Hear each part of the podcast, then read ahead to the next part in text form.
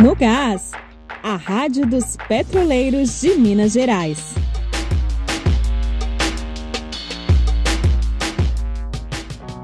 Atenção petroleiro! O Sindipetro vai realizar uma rodada de assembleias com a categoria para ouvir os trabalhadores sobre a contraproposta ao ACT apresentada pela Petrobras.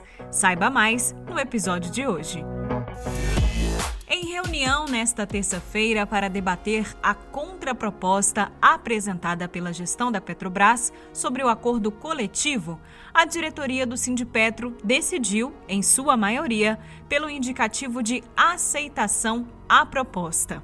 Porém, como não houve unanimidade na decisão, a direção colegiada do sindicato decidiu permitir que a posição minoritária da diretoria também expõe o seu ponto de vista divergente.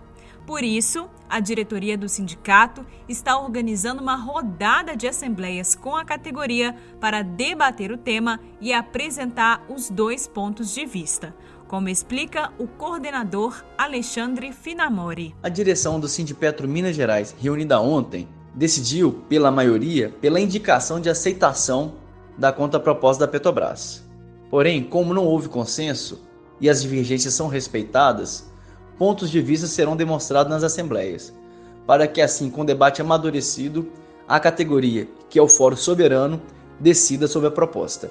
Fique ligado ao cronograma das assembleias. As reuniões gerais acontecem na terça-feira, dia 8, depois na quinta-feira e a última na sexta-feira, sempre às quatro e meia da tarde. Já na quarta-feira, acontece a Assembleia dos Aposentados, às três e meia da tarde. Para os trabalhadores do HA, a reunião será na quarta-feira, dia 9, às seis e meia da noite. Lembrando que todas as assembleias vão acontecer de maneira virtual via Google Meet.